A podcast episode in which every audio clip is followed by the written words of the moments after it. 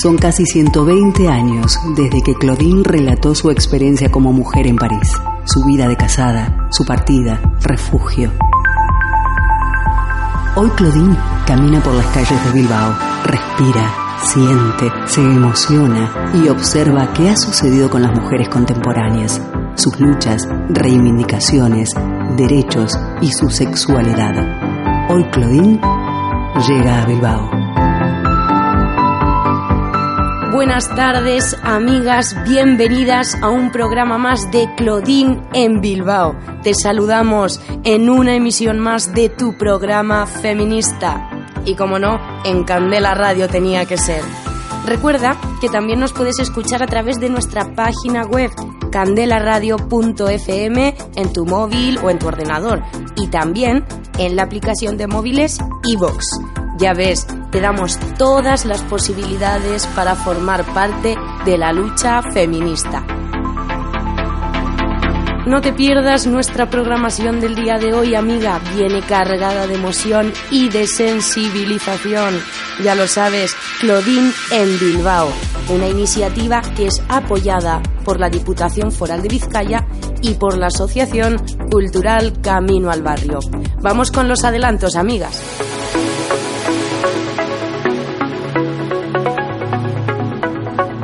De espacio en espacio, de calle en calle, de realidad en realidad. Claudine se sensibiliza con las mujeres de hoy, toma nota, todo lo escribe en su diario.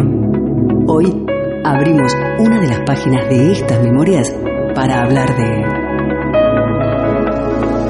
Amigas, comenzamos el programa del día de hoy escuchando el relato de la vida de Audrey Lorde, mujer que se autoidentificaba como guerrera, poeta, feminista, negra y lesbiana. Fue una escritora afroamericana y una activista multifacética. De hecho, escribió sus obras para personas que pertenecían a grupos marginados por el racismo, por el sexismo y también por el capitalismo.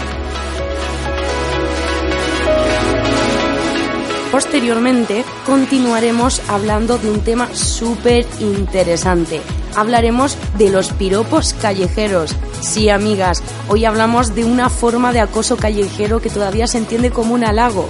Para entrar en temática, hoy vamos a juntarnos con un grupo de mujeres jóvenes que nos cuentan su realidad y lo que viven en las calles. Finalmente, amigas, nos juntamos a conversar con nuestra compañera Andrea Correa. Ella es ciudadana bilbaína y hablamos, hablamos con ella sobre aquellos cánones de belleza que los medios de comunicación, que la industria de la moda y del cine, entre otros, nos imponen y nos exigen a las mujeres para alcanzar ese cuerpo perfecto y deseado por los hombres y también por el mercado.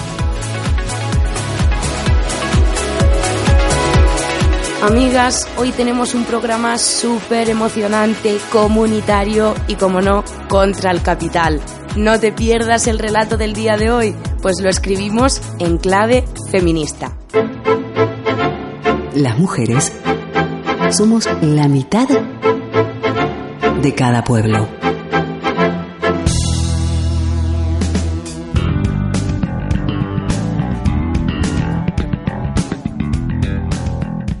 Audre Lorde creció en Harlem, Nueva York. Su madre, Gertrude Belmar, y su padre, Frederick Lodre, fueron inmigrantes afrocaribeños que llegaron a Estados Unidos desde la isla de Granada. Audre fue la menor de las tres hijas y junto a sus hermanas, Phillips y Helen, creció escuchando las historias de su madre acerca de las Indias Occidentales, término que se utilizaba comúnmente para referirse a las islas del Caribe denominadas como Antillas y Bahamas.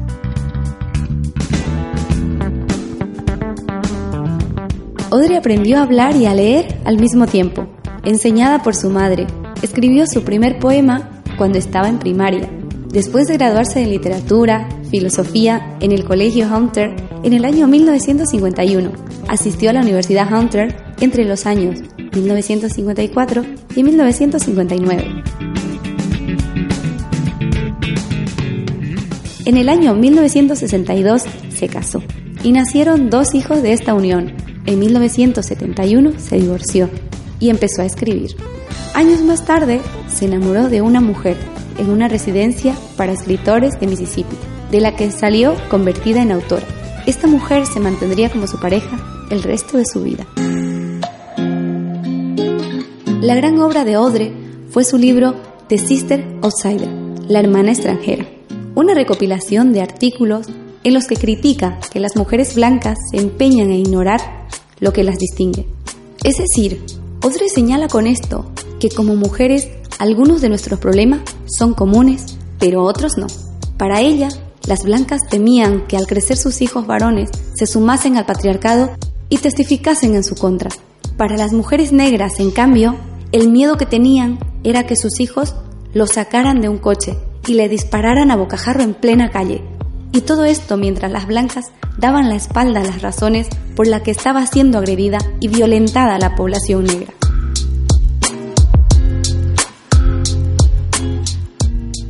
Explicaba además que lo que separa a las mujeres blancas de las negras no son las diferencias, sino la resistencia de las mujeres blancas a reconocer esas diferencias y enfrentarse a una realidad impregnada de racismo y clasismo. Pero su obra no se reduce solo a eso. También es muy crítica con el sexismo practicado por los hombres negros. Audrey se identifica a sí misma como mujer, guerrera, negra, madre, lesbiana y poeta, y además pugnaba por no reducirse a uno solo de aquellas identidades, sino a reafirmarlas todas como complementarias y parte de un todo. Asimismo planteó, entre otras ideas, que el racismo, el clasismo, el sexismo y la homofobia son cuatro tipos de cegueras nacidos de la misma raíz. La imposibilidad de reconocer el concepto de diferencia en cuanto a fuerza humana dinámica.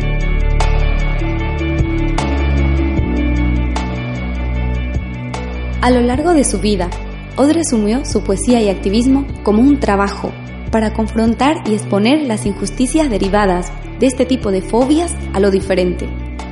En la conferencia Las herramientas del amo nunca desmontan la casa del amo, expuso que las pautas derivadas de las estructuras de opresión que las mujeres han incorporado a su forma de vida es una forma de opresión afincada en el interior de las mismas. En definitiva, con valentía, inteligencia y amor, Audre Lorde es otra de las mujeres que le da forma al denominado feminismo negro.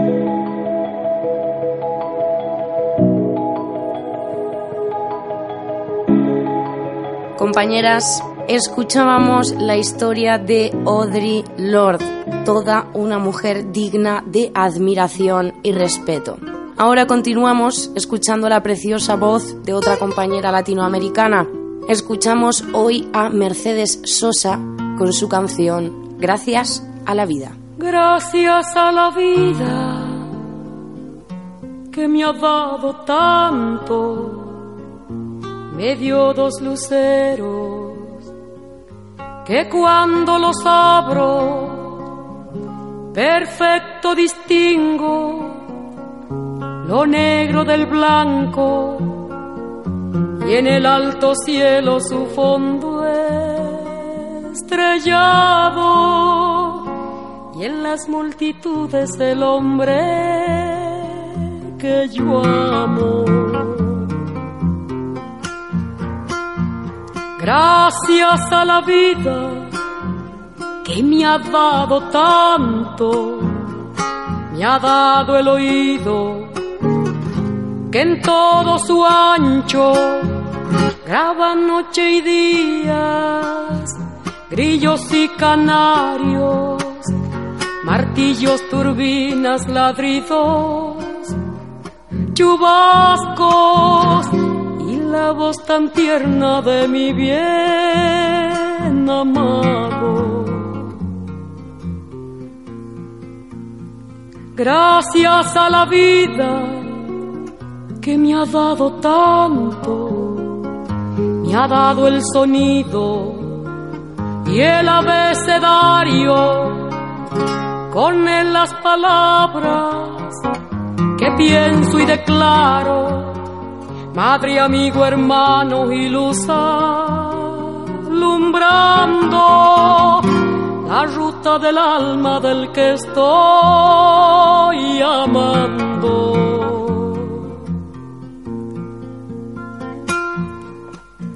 Gracias a la vida que me ha dado tanto, me ha dado la marcha de mis pies cansados, con ellos anduve ciudades y charcos, playas y desiertos, montañas y llanos, y la casa tuya, tu calle y tu patio.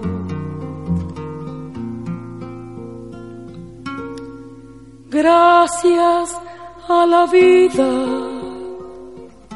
que me ha dado tanto, me dio el corazón que agita su marco. Cuando miro el fruto del cerebro humano, cuando miro el bueno tan lejos del malo cuando miro el fondo de tus ojos claros. Gracias a la vida que me ha dado tanto, me ha dado la risa y me ha dado el llanto. Así yo distingo dicha de quebranto, los dos materiales que forman mi canto y el canto de ustedes que es el mismo canto y el canto de todos que es mi propio canto. Gracias a la vida.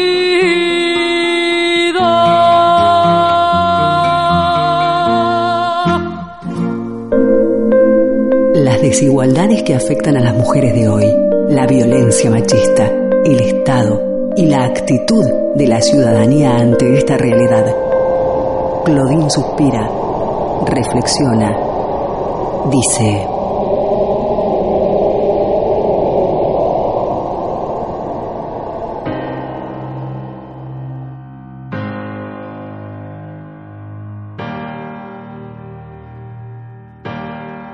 Abrimos diálogos, señoras, y lo hacemos con la siguiente cuestión.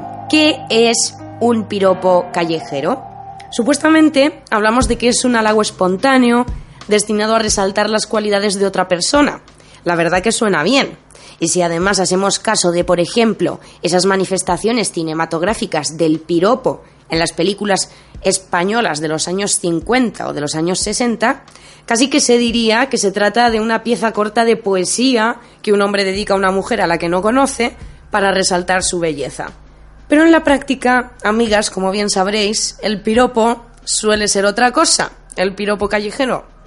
Normalmente es un abordaje abrupto, consistente en una descripción que es, más o menos desafortunada, y por parte de un personaje pretendidamente gracioso que resalta las diferentes partes del cuerpo de una mujer y las opciones de uso del mismo que se le ocurrían al sujeto en ese momento. Bueno, que en cualquier caso, un piropo es una irrupción iniciada por un extraño, sin permiso de la interlocutora y de claro contenido sexual. Y casi siempre he de decir, o hemos de decir, que es intimidatorio y sobre todo cuando tú vas a lo tuyo por la calle. Para hablar sobre piropos, saludamos a nuestras siguientes compañeras. Ellas son Oninche Bilbao, bienvenida compañera. Hola, buenas tardes. Andrea Correa, gracias por venir, amiga. Buenas tardes, Colette. Un gusto estar aquí. Y Aichiver Bausela, a León, compañera. A León, Colette. Buenas tardes, chicas. Compañeras, para empezar, decidme para vosotras qué es un piropo callejero. Empezamos contigo, Ninche. Eh, bueno, para mí es una forma de violencia, ¿no? Que recibimos de los hombres, eh, las mujeres, en espacios como la calle, que es un espacio público y que directamente nos restringe de, libertad. Aichiver, en tu opinión, ¿qué es un piropo callejero? En mi opinión coincido completamente con Oniche, vamos, no, al 100%. Es la forma de agresión y acoso más socialmente aceptada por todo el mundo y que hay que empezar a erradicar. Andrea, compañera, ¿tú cómo lo definirías? Un poco por la línea de tanto de Oninche como, como con Aichiver. Eh, es una agresión verbal que gratuitamente las mujeres hemos crecido con ellas como que están, entre comillas, alabando no lo que llevamos puesto en nuestro cuerpo, ¿no? Y como que están dando el visto bueno de lo que llevamos o, o de cómo lo llevamos. Chicas, en vuestra opinión, ¿cómo se siente la mujer que recibe el piropo? ¿Oninche? Pues claramente nos sentimos juzgadas, ¿no? Perseguidas. Ellos se creen que nos lo tenemos que tomar de buena manera, que es algo positivo, ¿no? Que lo estamos deseando incluso, pero es todo lo contrario. Nos sentimos como eso, como si el foco estuviese en nuestro cuerpo, que él tiene total libertad para juzgar sobre mi cuerpo y que y eso, en definitiva, yo creo que nos sentimos menos libres. Aichiver, en tu opinión, ¿cómo se sienten las mujeres que reciben un piropo? En mi opinión, personalmente opino igual que Nince, pero todo depende de a quién le preguntes, ¿sabes? Hay gente que todavía tiene los ojos cerrados, acepta todo el sistema patriarcal, incluido el acoso callejero, como lo llamaría yo a los piropos, y como si fuese algo bonito, algo para lo que tú sales a la calle y, y estás ahí para que te piropeen. ¿No? Esta, esta cultura que, pues, hemos crecido con ella, al final todas. Lo que pasa es que algunas nos hemos ido dando cuenta poco a poco con el tiempo y las experiencias que eso no es algo bueno, que no es algo que está bien y que no es algo que tengamos que tolerar. Por lo tanto, yo personalmente opino igual que ella. Para mí es una forma en la que te sientes agredida, en la que te sientes que te están juzgando, que tienen que opinar sobre lo que llevas puesto o no llevas puesto, sobre cómo andas o los tacones o si no llevas tacones. Y, y no, no, es algo que nosotras vayamos preguntando, oye, ¿qué opinas sobre...? No, a nadie le interesa tu opinión, ¿sabes? Es básicamente mi opinión, ¿eh? Andreita, compañera, en tu caso, ¿cómo se siente la mujer que recibe el piropo? Pues yo creo que ya en el momento que lo recibe, yo creo que estamos en desigualdad de condiciones, ¿sabes? Está el, el hombre dominante, ¿no? Y la mujer y la mujer tiene que callar, tiene que aceptar, un poco lo que decía decía Itziber. Eh, depende, ¿no? Del prisma en el que en el que se vea, ¿no? Pero eh, en verdad eh, hay un lenguaje subjetivo, o sea, un lenguaje inconsciente que nos vende el patriarcado en todo esto, ¿no? La mujer, o sea, el hombre, el dominante, ¿no? El que grita, el que, el que da el visto bueno de, de, de lo que llevamos, de lo que no llevamos, de si llevamos el pelo suelto, el que se cree con derecho, ¿no? A gritarnos eh, por la calle. Eh, y nos lo pintan como algo bonito. Mira, qué bonito te ha dicho. A mí el que me diga el que me digan menudas piernas tienen no me parece algo bonito, ¿sabes? O sea, en ese sentido creo que se ve que es una relación de dominación. Chicas, más o menos por lo que estáis comentando, ¿os habéis sentido alguna vez agredida por los piropos o ninche? Sí, bueno, cada vez que lo recibimos, ¿no? Yo creo que todas las mujeres en el mundo alguna vez han, han sentido, bueno, han recibido una agresión verbal de este tipo, ¿no? Y yo quería hacer, pues antes ahora comentaba Itziber lo mismo, ¿no? Como antes, antes de que el feminismo por fin llegara, ¿no? Eh, desde pequeñas hemos, eh, hemos estado, pues, eh, nos han dicho qué guapa estás, ¿no? Nos han enseñado, pues eso, que, que tenemos que ser, que, eso, recibir piropos de otra manera, ¿no? Pero siempre qué bonita, qué guapa estás, ¿no? Y encima nos enseñan a agradecerlo. Y luego, pues el piropo es, es, lo mismo, pero nosotras no nos sentimos tan agradecidas porque en ese momento es un machito, ¿no? Que viene y, y se siente con todo el poder y la libertad de decirte y sentirte, hacerte sentirte mal, ¿no? Efectivamente, compañera. Aichiver, en tu opinión, ¿tú te has sentido agredida por los piropos alguna vez? Sí, agredida e intimidada. Y es más, eh, lo típico y el topicazo de todos, ¿no? Ayer debajo de una, de una obra. No quiero generalizar con todos los que trabajan en la obra, pero es el más típico caso y que se pongan todos como si fuesen una manada de mandriles. No, no, no, estamos en una sociedad, en una civilización y vuelvo a lo mismo de antes, nadie te ha preguntado, ¿no? Yo antes al principio, cuando ya eres un poco más consciente del principio de la adolescencia de que te empiezan a juzgar de la forma en la que vives, a, juzgar básicamente tu, tu vestimenta, tu físico, pues te sentías intimidada, ¿no? No tienes ni las herramientas ni el conocimiento cuando tienes 13, 14, 15, 16 años como para enfrentarte a este tipo de situaciones, a este tipo de, de personas. Entonces, eh, poco a poco el tiempo iba pasando y llegó el feminismo, como mi compañera Nietzsche ha dicho, y nos salvó, o por lo menos nos quitó la venda de los ojos. Yo a día de hoy no tolero ni una. Y sí que he tenido alguna vez un encontronazo con, con algunos de esos sujetos en los que se creen con el derecho de opinar sobre lo que nadie les ha preguntado. Y cuando te encaras a ellos, se avergüenzan. Es como que se dieran cuenta que, que no deberían de hacerlo, pero me apuesto lo que quieras que te lo vuelvan a hacer. Y sí, respondiendo a la, a la pregunta, mm, intimidada y agredida, totalmente. Andreita, compañera, en tu opinión, ¿te has sentido agredida por los piropos? Pues yo como mis dos compañeras, eh, sí, claro que sí. Pues eh, por poner un ejemplo, típico momento a la noche que tienes que volver a casa y pues eso con 16 años que empiezas a salir de fiesta, llevas pues una, una minifalda o llevas tacones o da igual lo que lleves, da igual, pero en ese momento de la noche que te ves como súper vulnerable, eh, que alguien te grite por detrás, o sea, es como, Dios mío, que que que llevo puesto o que, o que estoy haciendo para provocar nada. O sea, en ese sentido es como la vulnerabilidad que sientes y el miedo que sientes simplemente por ser mujer y cómo la otra persona se aprovecha para, para poderte gritar cosas que en verdad, ¿por qué? ¿No? ¿Por qué tengo que, que tolerar eh, estas cosas, ¿no? Y luego, pues, eh, también por poner ejemplos, cuando vas de vacaciones, pues las miradas, las, eh, la intimidación. Yo, yo creo que sobre todo eh, me he sentido agredida porque me he sentido intimidada, me he sentido como eh, acosada. Entonces, en ese sentido, sí, como mis dos compañeras. Sí, está guay esa matización que también ha añadido a Ichiber del tema de la intimidación, que es parte de esa violencia que vivimos en los espacios públicos. Bueno, chicas, yo sé, eh, yo creo que es evidente la respuesta a la pregunta que os voy a hacer con todo lo que llevamos hablado. Pero es que la verdad es que todavía hay quien no lo tiene claro todavía. Hay gente que todavía cree que nos gustan los piropos, que nos vestimos guapas para, para recibir piropos. Chicas, dejadlo claro, dejadlo claro, por favor, a todo el mundo que nos esté escuchando. ¿Creéis que las mujeres nos vestimos o nos arreglamos para que nos piropeen o ninche? no, no, claramente no. Y, y, de hecho me he acordado de la típica frase que te dicen, ¿no? Vístete como quieres que te traten. Que no, que no, que me he visto, que, que, mi ropa no, no mide el respeto que me merezco, ni mucho menos, que me he visto como me da la gana, hoy me veo bien, hoy me pongo lo que me da la gana, hoy la falda más corta, mañana más larga, me da igual, no tengo por qué, ¿no? Y, y ya vale, que no, que no estamos para ellos. Efectivamente, amiga, ya vale, bien dicho. Ay, Chiver, déjalo clarito tú también. ¿Nos vestimos Sí. las mujeres o nos arreglamos para que nos piropeen? Rotundamente no. Y, y me parece ridículo que a estas alturas tengamos que seguir haciéndonos estas preguntas. No veo a la gente preguntando a los hombres si se dejan barba para gustarnos o a nosotras más.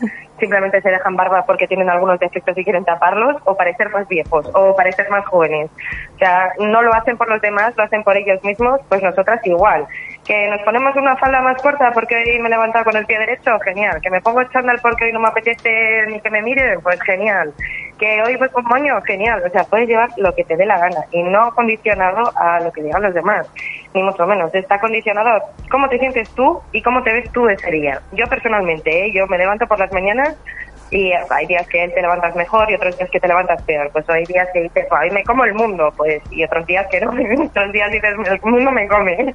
Pues a mí me condiciona mucho eso, el cómo me levante para vestirme. No, el, me voy a poner esto porque estoy guapa y me van a decir qué guapa estoy y qué mona voy y no, es que me da igual, no. Rotundamente no. Andrea, continuamos contigo. ¿Nos vestimos las mujeres o nos arreglamos para que nos piropeen? ¿Cuál es tu opinión? No, o sea, te vistes para, para sentirte bien contigo misma, en todo caso. Incluso sí que creo que las mujeres está, tenemos una gran una gran losa encima que es eh, se nos ha se nos ha como interpuesto no unos unos ciertos cánones de belleza que no que no queremos eh, pero que la publicidad nos machaca no como el tema del maquillaje de la ropa de las cremas no y, y es lo que decía Itziber antes o sea si no me apetece maquillarme no me apetece maquillarme, ¿no? Eh, no te van a decir, pues eso, qué mala cara llevas o, o qué te pasa que hoy no te has arreglado, ¿no? Como esa, siempre buscando como, como esa aprobación o que las personas tengan el derecho a, a, juzgarte por eso, porque no te maquillas, porque, porque no te depilas, porque, ¿sabes? O sea, hay ciertas cosas que dices, ¿por qué te ¿por qué opinas de esto, no? Y hay una frase que de Moderna del Pueblo que a mí me gusta mucho que pone calladitos estáis más guapos pues, pues es verdad, calladitos estáis más guapos.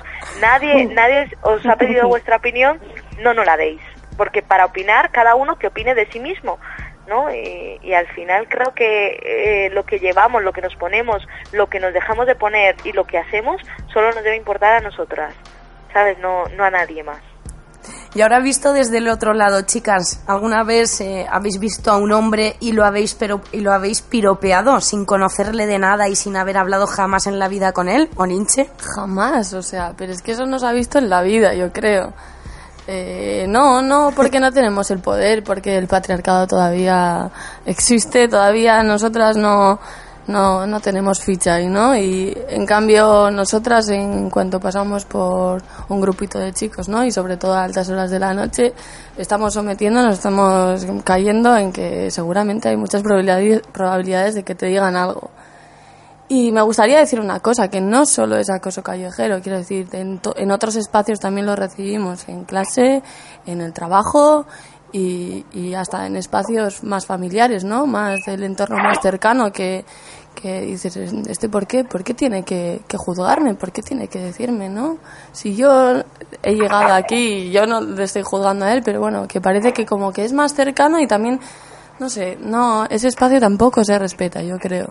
Oye, qué buena la matización que acaba de hacer Oninche, compañeras, porque efectivamente es una cosa que va más allá de la calle, que puede ser de un familiar, de un amigo cercano, de, de... efectivamente Oninche, me encanta esa matización porque es verdadera, pasa de lo que es el, el, espacio público y también se da en los espacios privados, también en la escuela, efectivamente. Compañera Aichiver, te toca. ¿Has visto alguna vez a un hombre y lo has piropeado? Sin conocerle, obviamente, de nada.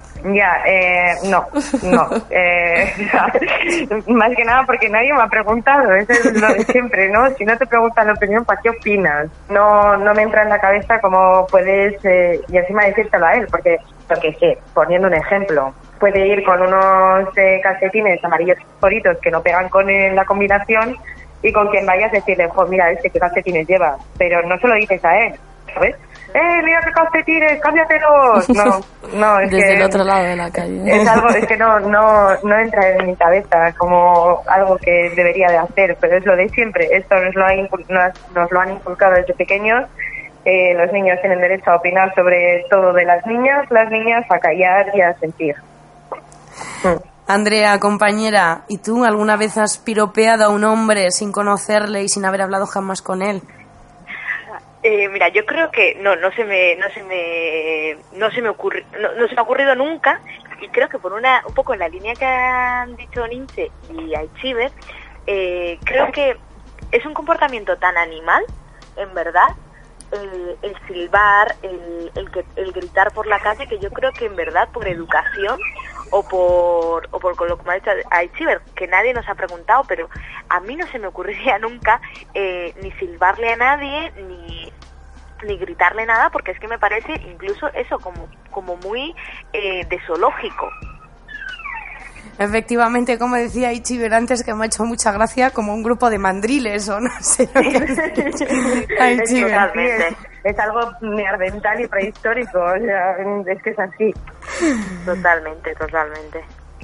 Chicas, eh, bueno, hemos hablado de que muchas veces incluso, o quizá gran parte de esas veces, sobre todo en lo que es en la calle, estos piropos se dan en grupo, ¿no? Cuando están ellos en grupo y nosotras estamos o una o tú y tu amiga.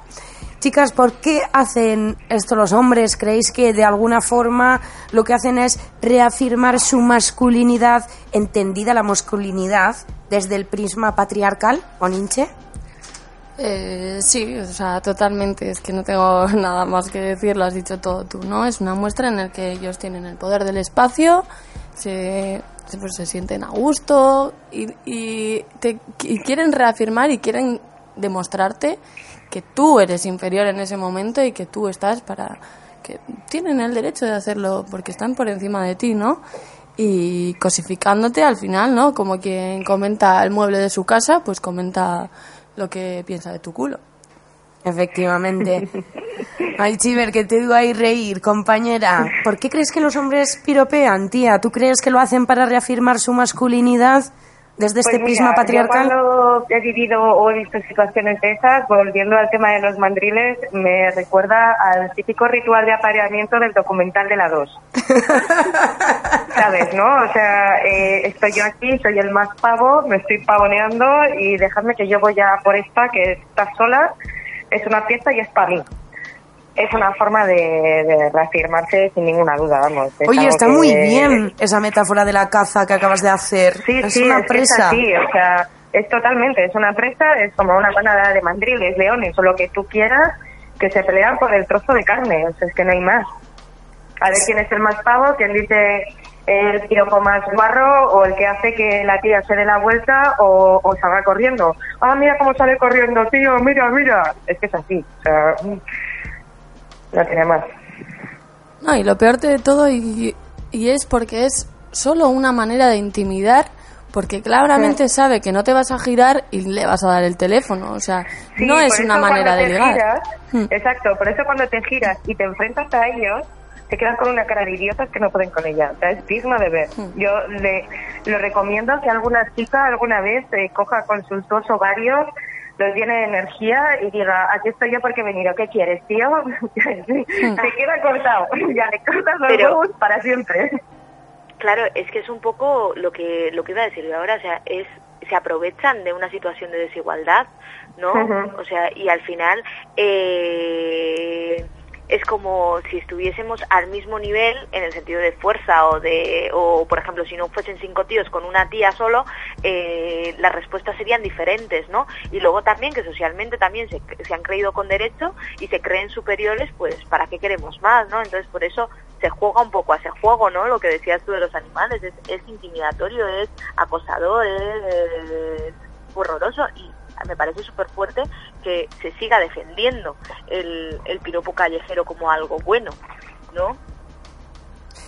Compañeras, para finalizar, bueno, y teniendo en cuenta también ese matiz súper interesante que hizo antes Oninche, que, que el piropo es una cosa que se da más allá de solo en, en la calle, ¿no?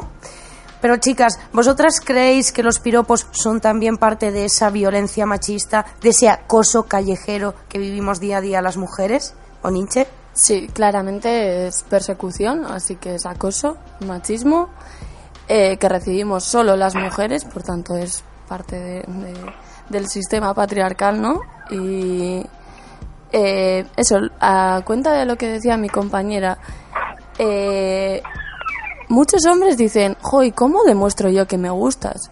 Es que tienes un problema si crees que la manera de agradar a una mujer y de demostrarle que te gusta o que te atrae es de esa manera tan triste, ¿no? Porque a mí me parece bastante triste. Entonces, yo invitaría a los hombres a que hicieran un poco la reflexión de, joder, pues si quiero que sepa que, que le gusto, pues voy a, voy a utilizar un tono diferente, ¿no? Voy a, voy a tratar de, que me entienda de otra manera, no ridiculizándola en medio de la calle. Y, y sí, es acoso callejero porque, porque lo es, no sé. Ahí es verdad también ahí ha sacado el hinche una parte porque hemos hablado de que los piropos son violencia, son acoso, son intimidatorios, nos agreden y a la, vez también nos avergüenzan, ¿eh? Que hay que decirlo, también nos hacen sentir en evidencia en la calle, o a mí por lo menos personalmente. No sé qué opináis vosotras. Totalmente, totalmente. O sea, que un desconocido pueda opinar sobre lo que llevas, no llevas, cómo eres o, o dejas de ser, totalmente acoso. O sea, y matizando el tema que ha visto antes Soninche, yo podría distinguir, o sea, todo es acoso en general con el tema de los piropos, pero hay un matiz entre la gente que no te conoce y la que sí. Porque no es lo mismo ir al trabajo y que te digan qué guapa estás, que sigue siendo en esencia lo mismo, a que te lo diga un desconocido. ¿Sabes? Sí. Que no tienen por qué, si vas al trabajo, decirte, oye, qué guapa has venido hoy. O si te has peinado diferente, ay, qué peinado más bonito. Vale, no te he preguntado, pero bueno, oye, si quieres opinarlo, pues eh, tenemos una relación, aunque sea cordial, pues yo qué sé, igual es una forma de, de empezar una conversación que sigo sin justificarlo. Pero yo consideraría que eso no lo es. En cambio, ir por la calle y que, y que un desconocido pues empiece a hacer ese tipo de comentarios, obviamente están fuera de lugar. Es. Totalmente acoso machista, callejero y todo, todo mal, mal, muy mal para todos. No sé si me explico, vamos. Total, total. Andreita, en tu caso, ¿crees que los piropos forman también parte de ese espectro de violencia machista y de lo que es el acoso callejero? Por supuesto, ¿no? Es ese ese iceberg, ¿no? La parte de, de abajo de ese, de ese iceberg, ¿no? Que igual solamente vemos las muertes o, o las violaciones, pero que, que en verdad en ese iceberg, en esa mochila, existen muchas muchas formas de violencia y esta es una de ellas que igual la tenemos como muy encubierta o, o eso o todavía se sigue intentando justificar desde algún prisma pero pero las cosas hay que llamarlas por su nombre. Y es un poco lo que decían mis compañeras.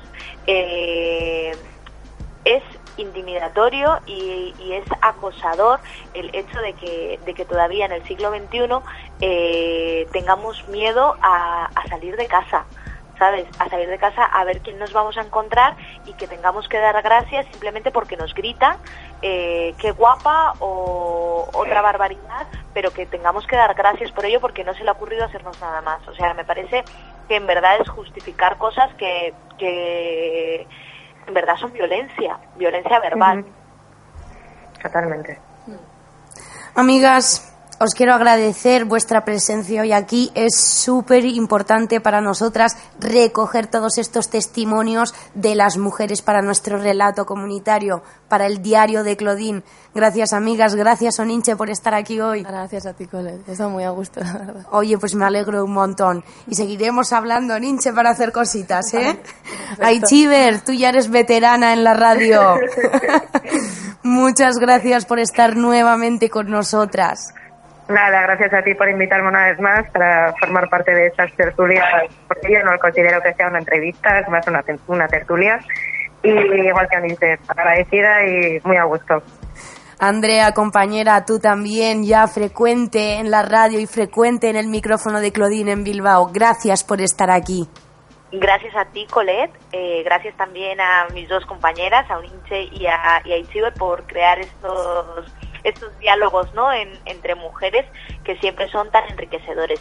Y, mira, no quería, no quería dejarla pasar la oportunidad para que recordemos a, Celia, la chica, la chica que se suicidó la semana pasada en, en Santoña, eh, porque esta chica se suicidó eh, porque había engordado unos kilos y se había, o sea, la habían empezado como a acosar, eh, a llamar gorda en el colegio y a y como a juzgarlo, ¿no? Por, por su físico. Y creo que estos espacios, para cualquier persona que, que nos esté oyendo, que, que las opiniones de los demás, eh, pues igual, o sea, a ver, que para mucha gente igual puede ser importante, pero que, que, no nos determinen, que nos sintamos bien con nosotras mismas, que aprendamos a querer nuestro cuerpo y que las personas eh, no tienen por qué opinar de nosotras. Y, y ese era un mensaje que quería, que quería lanzar porque, porque me, me sorprendió muchísimo la noticia y el poco, el poco peso que se le ha dado, ¿no? Efectivamente, compañera. Gracias, muchas gracias, la verdad. Yo tampoco lo sabía y está muy bien que la gente Sí. lo sepa, la verdad, sí. Efectivamente. Yo tampoco lo sabía, ¿eh? No lo había, No, yo tampoco. No, No, lo lo- había oído. no salían las noticias, no le han dado, es lo que dice Andrea, ¿no? Que no le han dado el texto que igual deberían haberle dado.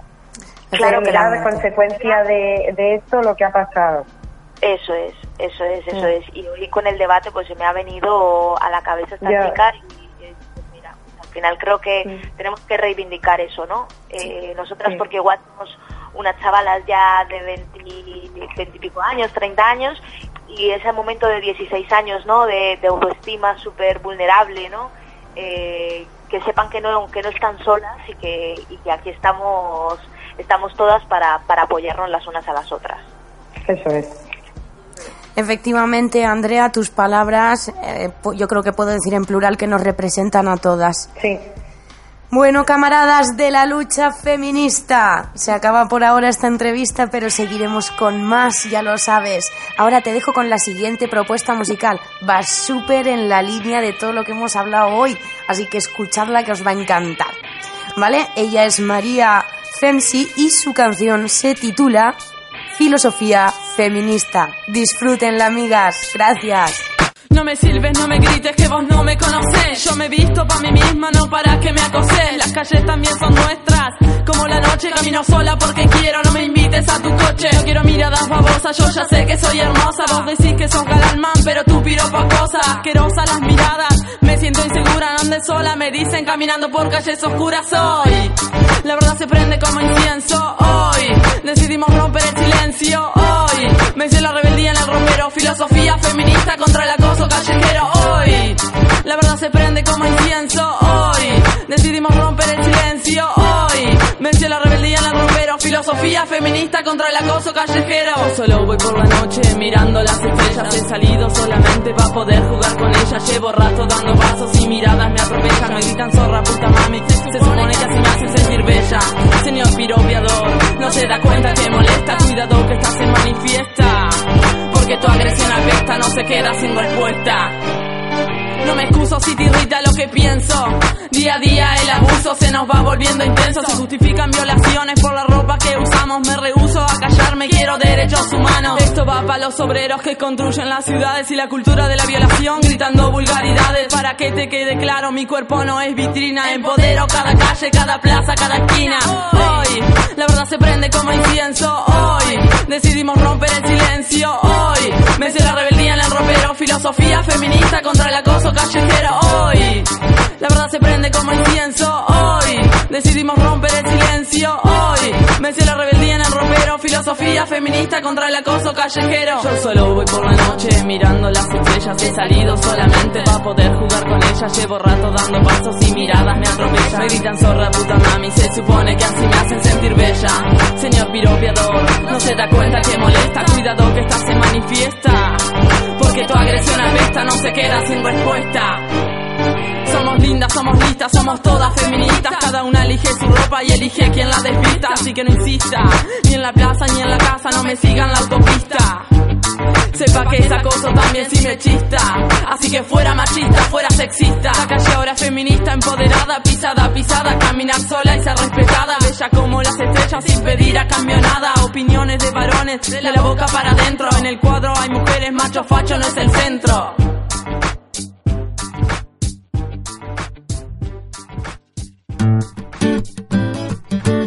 Somos parte del cambio. Es imprescindible tomar conciencia de nuestro papel en este presente vital. Debatir, hablar, no estar de acuerdo. Hoy Claudine dialoga con...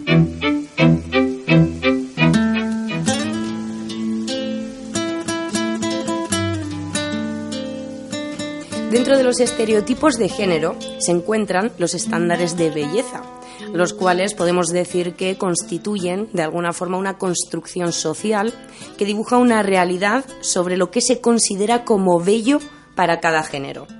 Y entonces así el ideal de belleza femenino está asociado, como bien sabemos todas y todos, a la delgadez, a las curvitas, al pelo largo y a la piel sin marcas.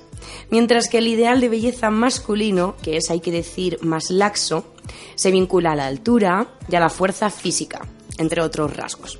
Hoy, para hablar sobre las exigencias y expectativas sobre los cuerpos femeninos, tenemos a nuestra siguiente compañera, Andrea Correa. Ella es ciudadana bilbaína que viene a contarnos sus impresiones y a dialogar en torno a esta temática. Damos la bienvenida a nuestra compañera. Bienvenida, Andrea. Buenas tardes, Colette. Un placer estar aquí en este espacio Nos encanta tenerte aquí, Andreita, siempre que vienes, estamos súper a gusto. Yo también, yo también. Vamos a comenzar, compañera. Sí, Para empezar, por el principio. ¿Qué tipo de mujer nos venden a diario los medios de comunicación, la industria de la moda o de la música, entre otros sectores, según tu opinión? La imagen de mujer que, que vende hoy en día los medios de comunicación, las redes sociales, es una mujer codificada. ¿No? Al final, por ejemplo, a lo largo de, de los siglos también, ¿no? Se, se ha, o sea, la mujer ha estado marcada, eh, marcada por diferentes cánones de belleza, ¿no? Entonces, la mujer eh, se le ha se le ha otorgado una- un, fuerte, un fuerte peso ¿no? Eh, hacia lo físico, hacia la imagen. Las mujeres hoy en día hacen dietas milagro para poder entrar en una talla 36. O sea, el otro día lo hablábamos, eh, las horas de gimnasio también que, que las mujeres eh, invierten el dinero, el maquillaje, el pelo. ¿no? Toda esa industria también que mueve, que mueve la parte femenina, ¿no? Porque es lo que vende, lo que, lo que al final quieren enseñarnos es una mujer perfecta, que siempre va maquillada, que va bien vestida, que tiene unas tallas perfectas, con un pelo perfecto, una mirada perfecta. Ese grado de percepción, ¿no? Un poco industria también Disney, que tanto nos, nos han vendido. Es verdad, industria Disney total. Entonces, amiga, ¿tú crees que ese modelo de belleza que se nos vende eh, es, es de una mujer real o es un modelo inalcanzable? ¿Tú qué opinas? Yo creo que es un modelo artificial. Hoy en día, por ejemplo, vámonos un poco a la parte actual, ¿no? A las redes sociales. Las redes sociales hoy en día se mueven por influencer, ¿no? Mujeres influencer que queremos llegar a ser así, ¿no? La mujer influencer viaja, promociona marcas, eh, y es una imagen en verdad artificial, en los cuales, por ejemplo, las niñas crecen creyendo que ese es el modelo alcanzable. ¿Qué pasa cuando no se alcanza? ¿No? Es cuando empiezan a aparecer problemas con tu identidad, con tu cuerpo, con una aceptación, ¿no? Al final vives como rechazando lo que eres, porque lo que tú eres no se, no se corresponde a lo que quieren vender. Entonces, o, a lo que se quiere enseñar, ¿no? Entonces, eh, creo que es un grave problema. Porque no solamente existe un modelo de belleza, y eso lo sabemos todos, pero en verdad, ¿cuál es el que se enseña? Y en este modelo de belleza, quizá que nos venden desde los eh, medios más masivos, ¿crees que el culto a la delgadez sigue siendo también muy marcado? Por supuesto, por supuesto. Mira, por ejemplo, los problemas alimenticios es una realidad que se quiere que se quiere invisibilizar, o sea, llevamos años, ¿no? Igual hace 10 años se hablaba igual un poco más de la anorexia, la bulimia. Hoy en día siguen existiendo. Tenemos eh, las partes, o sea, los centros de salud mental llenos, llenos de problemas alimenticios, incluso de edades súper tempranas, 16 años, 15 años, con problemas eh, alimenticios bastante grandes y no se habla de ello ni se toman medidas, incluso se alimentan un poco más. Por ejemplo, si vamos a las tiendas de ropa, a determinadas tiendas de ropa, por ejemplo, tiendas de ropa de adolescente, yo he intentado entrar en una talla 36, que puede ser mi talla, y no entrar. Y no entrar. ¿Cómo que no entro en una talla 36 aquí en esta tienda? Y en otra, por ejemplo, sí que puedo entrar. Entonces, esa ese excesivo, ¿cómo lo diría? Eh, como peso, ¿no? Eh, en el sentido de, de cómo juegan también con, con nuestro cuerpo. ¿Alguna vez, eh, compañera, te has sentido mal por no, a pesar de tener todo este razonamiento que, tienes tú y que lo tienes muy bien trabajado, pero alguna vez te has sentido mal por no alcanzar los cánones de belleza que están asociados a las mujeres, de los que estamos hablando ahora? Por supuesto. Al final, por ejemplo, un día que no vayas maquillada, ¿no? Una mañana, que cuando la gente te pregunta, eh, ¿te pasa algo? ¿Tienes mala cara? ¿Que, te sientes mal? ¿Por qué, por, qué, ¿Por qué llevas esa cara, no? No, simplemente no me ha apetecido maquillarme. ¿Por qué tengo que dar explicaciones de por qué tengo mi cara natural? ¿Por qué? Porque no estamos acostumbradas a ver mujeres sin maquillar. Y ese es un problema grande. Y luego también si analizásemos la industria y el dinero que esto puede llegar a vender, eh, sería alucinante. Las mujeres, por ejemplo, en verdad, dependiendo de la edad que tenemos, vamos eh, aumentando nuestro, nuestro, nuestro nivel económico en ese sentido de, de, gasto hacia, hacia esa belleza. El maquillaje es una industria que mueve montañas entonces también eso beneficia, eso beneficia. Por ejemplo, y a, la, y a lo que va de la pregunta, eh, claro que nos sentimos mal cuando no cumplimos esos cánones de belleza. Eh, por ejemplo, eso, ir sin maquillar eh, hace, hace corresponder a tener mal día, pero irte con los labios pintados de rojo y con tacones hace pensar que te vas a comer el mundo. Y no se corresponde. En verdad es una imagen que se quiere proyectar, pero no se corresponde. Andrea, ¿por qué crees que estos patrones o cánones de belleza tan rígidos porque son más rígidos que los que al final de alguna forma se enfocan en el sexo masculino. ¿Por qué crees que estos patrones tan rígidos se han dirigido hacia las mujeres? Yo personalmente creo eso porque al final la imagen de la mujer siempre ha, habido, eh, siempre ha estado asociada a complacer al hombre. ¿No? Y yo creo que esa, esa complacencia al hombre siempre es lo que el hombre demanda, ¿no? El hombre hace años demandaba que un buen cuerpo era tener curvas grandes. Luego no, luego nos fuimos a, la imagen de la Venus de Milo, ¿no? Esa Venus perfecta, una mujer deseada, una mujer... Entonces yo sí que creo que es porque siempre se ha, visto asociada a una mujer que complace deseo. Andrea, eh, algunas veces Quizá todas hemos, todas hemos sido, no podemos negarlo, por mucho que tengamos este razonamiento feminista, que estemos iniciadas en estos estudios, pero todas hemos sido, hemos sido presas de los cánones irreales de belleza. Y alguna vez hemos llegado incluso a dañar nuestro cuerpo o a violentarlo de alguna forma por seguir estos cánones. ¿A ti te ha pasado? Sí, por supuesto por supuesto, al final, por ejemplo, lo que contaba antes de las dietas milagro, ¿no? Al final, ¿quién no hemos hecho una dieta milagro porque pensábamos que no estábamos, ¿no? En, en, un peso, en un peso que teníamos que estar, no en un peso sano, que eso ya sería otro debate, sino un peso en el cual no, no, no se correspondía para que te quedase bien la ropa, ¿no? Para que, para poder lucirlo.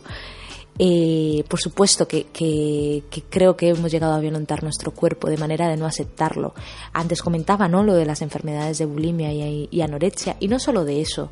O sea, por ejemplo, el no aceptar nuestro cuerpo, al final, mira, la depresión posparto, la depresión posparto, algo que hoy en día se ha empezado a hablar, también iba un poco por ahí, ¿no? En no aceptar también nuestros cambios con nuestro cuerpo a través de la maternidad, eh, la soledad que la mujer se, se siente, ¿no? Porque al final su cuerpo ha sufrido un cambio, ha sufrido una evolución.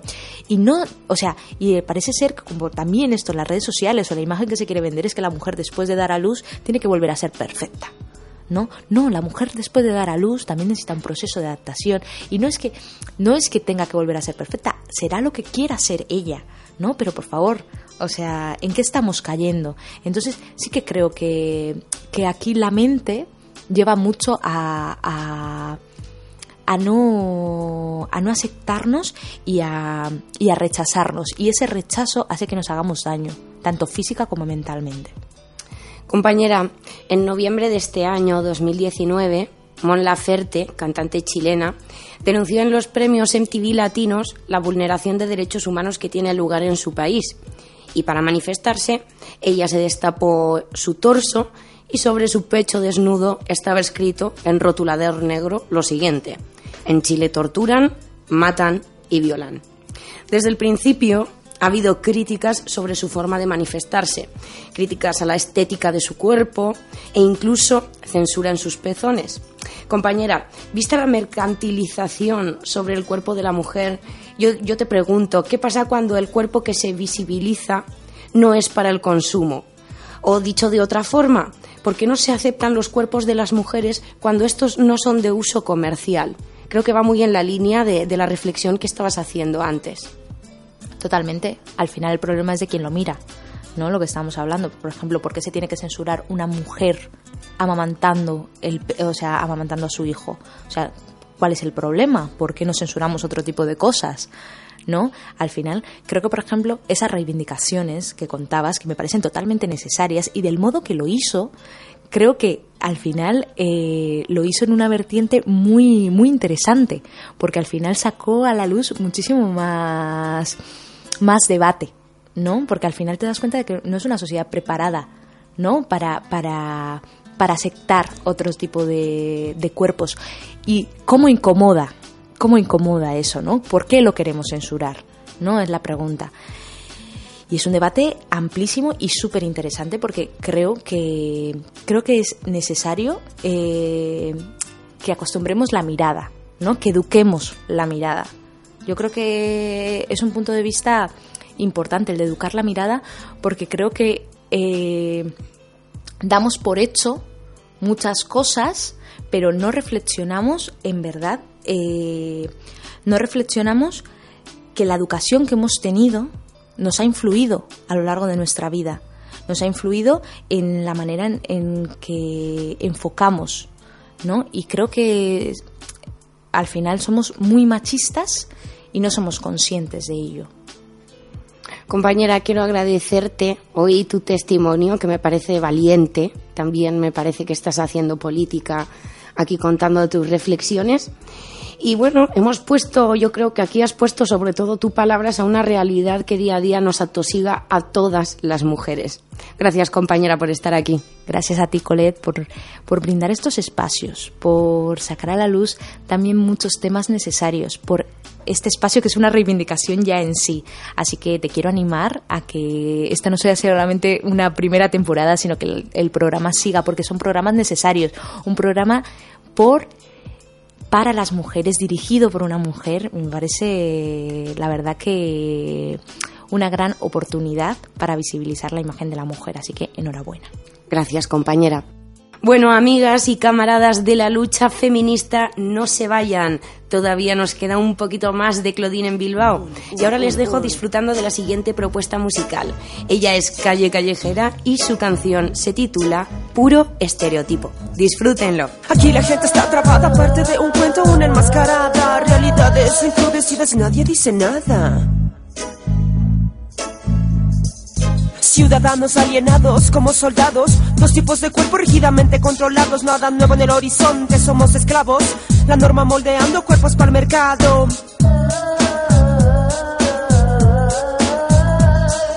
Guión establecido, obligados a actuar, funcionales a un sistema que logra controlar el meneo de mi cuerpo para erotizar la fuerza del hombre para controlar. Géneros rígidos, perfecto mecanismo deseos y placeres fijos, puro estereotipo. ¿Piensas que soy la niña que debe ser? Pues todo lo contrario, me tatuó la piel. Y si quieres que use vestido rojo, comprende que me gustan rojos los ojos. ¿Crees que soy un objeto sexual? Que mi labor es ser sensual. Pobrecito angustiado por culiar, pero qué rápido que llegas a eyacular. Deleites es la paja, esperando ser el galán de la nena que jamás llegarás a conquistar. Un básico de mierda que piensa solo en tetas, buenos modales, buenas piernas. Nadie que cuestione tus deficiencias. Géneros rígidos, perfecto mecanismo. Deseos y placeres fijos, puro estereotipo. Han colapsado los mecanismos de condena. La rebeldía social se ha quitado la venda. Se escapa, se desparrama sin que tú puedas controlarla y ponerle más barreras. No hace falta que vengas a reprimirme. Tu autoritarismo ya no puede controlarme. Tus mecanismos solo demuestran que lo que digo puede herirte, basuriarte. Sé que me he convertido en la enemiga que ha venido a quitarle la manía al machito que anula mi autonomía. Géneros rígidos, perfecto mecanismo. Deseos y placeres fijos, puro estereotipo. En el margen yace la esencia salvaje, chantaje, boicot, sabotaje al patriarcado que se baraje.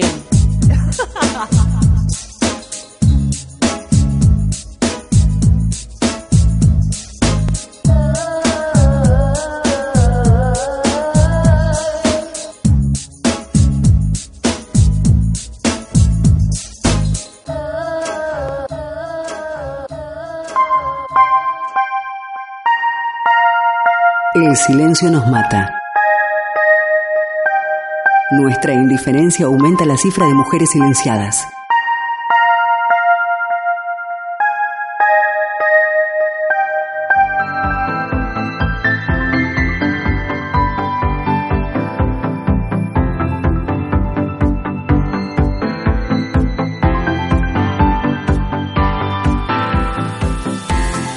Amigas, os quiero agradecer como cada día vuestra presencia aquí, a todas aquellas que nos seguís, que nos escucháis y que venís a participar en el programa. Gracias, amigas. Y es que finalmente estamos aquí por vosotras. Da igual tu país, da igual si estás en la ciudad de Bilbao, bienvenida eres. Pero también si vives en Chile, en Colombia o en el país que sea, ten claro que esta lucha también va por ti. Estamos aquí por todas vosotras, por las que se fueron, por las que están y por las que vendrán. No hay marcha atrás, amigas. Tenemos el deber de responder, de defender y de hacer una profunda crítica al modelo occidental. No nos engañemos, amigas. Tenemos responsabilidad sobre la situación de otras mujeres y sobre sus territorios. Asumamos nuestro papel y no dejemos nunca de crecer y de reconocernos como compañeras. Gracias amigas y como siempre os deseo a todas salud y feminismo. Andado el camino, hechas las reflexiones, escritas en su diario. Claudine levanta la mirada, observa, siente, respira y se adentra nuevamente en las calles de la ciudad. ¿Qué nueva realidad le deparará Bilbao a Claudine?